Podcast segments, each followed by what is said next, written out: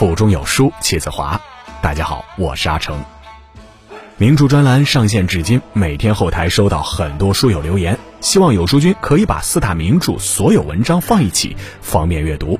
现在有书君就来满足书友们的要求了，点击文章底部四大名著合集，或者进入有书公众号，输入关键词“名著”或者“四大名著”，即可获取往期所有文章链接哦。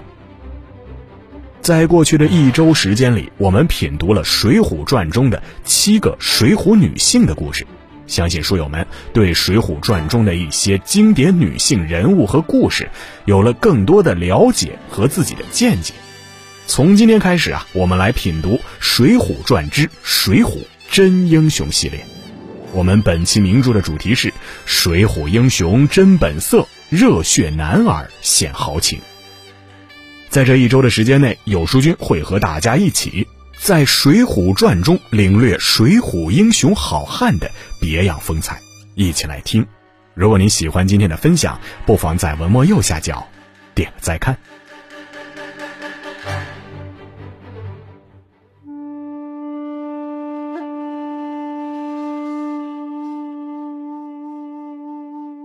年少时看林冲，只觉得他怂。作为八十万禁军教头，妻子被高衙内当众调戏，他不敢坚决打回去。鲁智深要替他出头，他还紧紧拉住。被发配去沧州，路上好吃好喝的招待两位监押官差不说，面对官差的故意折磨，也只是一味的委曲求全。在野猪林，若不是鲁智深出手相救，他就命丧两个监押官差手上了。但是鲁智深要杀两位官差时，他又百般劝阻。林冲为人中的懦弱，处事中的忍气吞声，怎么看都与快意恩仇的英雄无关。人到中年，遇到的事情多了，方知忍字有多难写，也才真正体会到林冲怂中的无奈。回头再看林冲，从拥有幸福的小家，到逼上梁山，到为梁山事业冲锋陷阵。再到招安后为国东征西讨，直至最终被追封为忠武郎的历程，这才发现，他其实是一位真英雄。一有情有义的真汉子。一寸丹心图报国，两行清泪为思亲。在高太尉等奸人的陷害下，林冲被赐配沧州。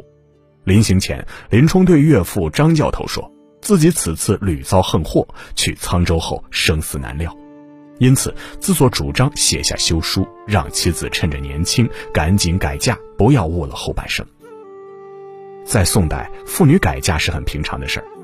唐婉、范仲淹的母亲李清照等人都改嫁过。但是如果丈夫还在世，妻子就另嫁他人，则会受到众人的谴责。林冲休妻，正是他无力在保护妻子之下的无奈之举。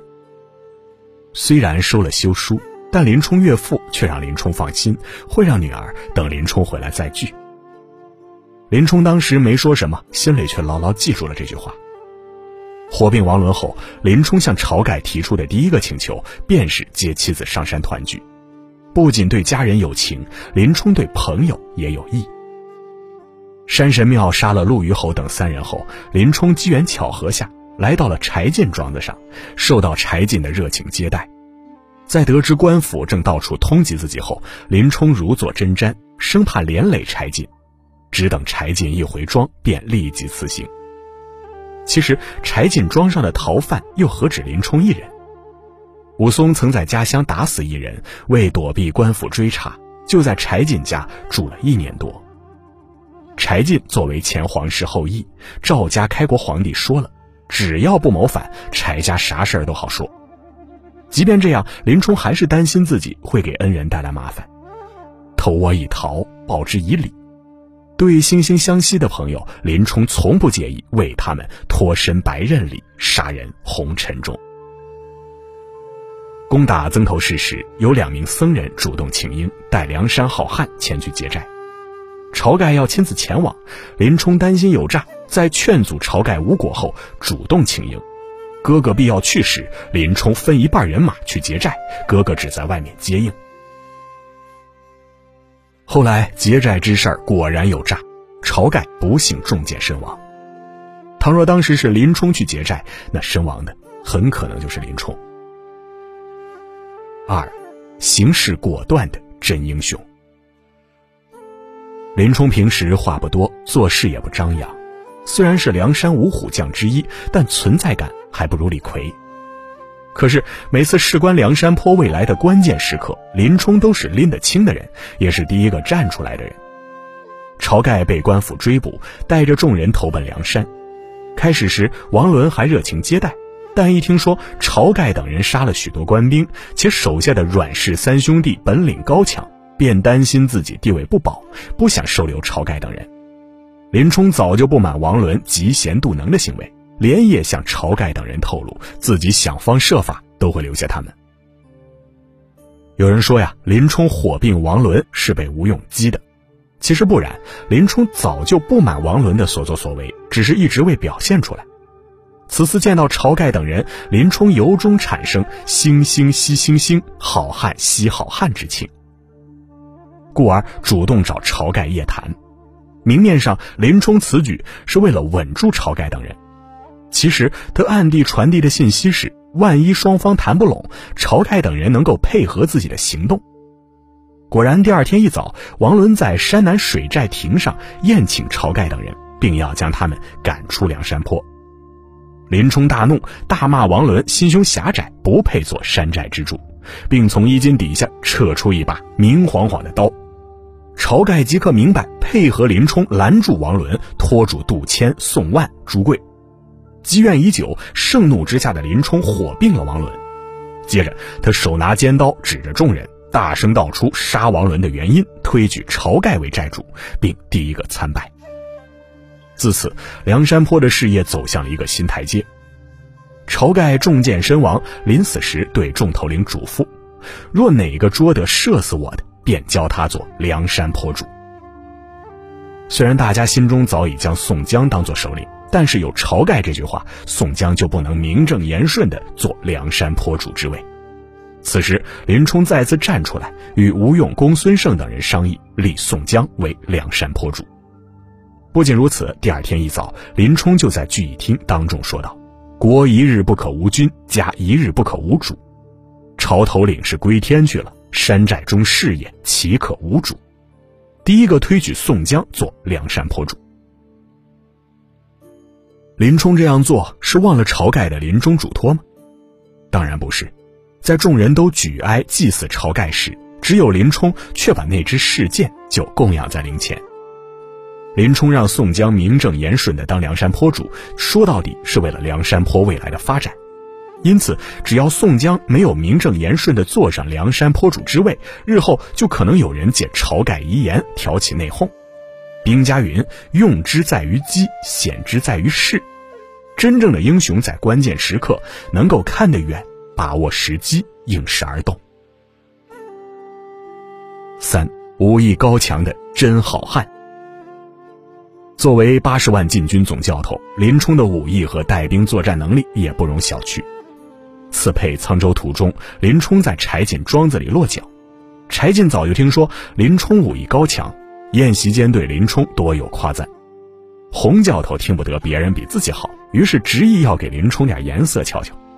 柴进也想借着林冲的手消一消洪教头的傲气，同时看一看林冲的真本事。在身带枷锁的情况下，林冲与洪教头战了四五个回合都未分胜负。取下枷锁后，林冲只一招便打得洪教头措手不及。第二招一出手，就打得洪教头扑倒在地，站都站不起来。在山神庙中，林冲轻而易举地以一挑三，杀了公差陆虞侯和富安三人。火并王伦后，林冲一把尖刀指着众人，力举晁盖为梁山新寨主。梁山众人竟无一人敢反对。不仅如此，上梁山后，林冲一直都是主要战将。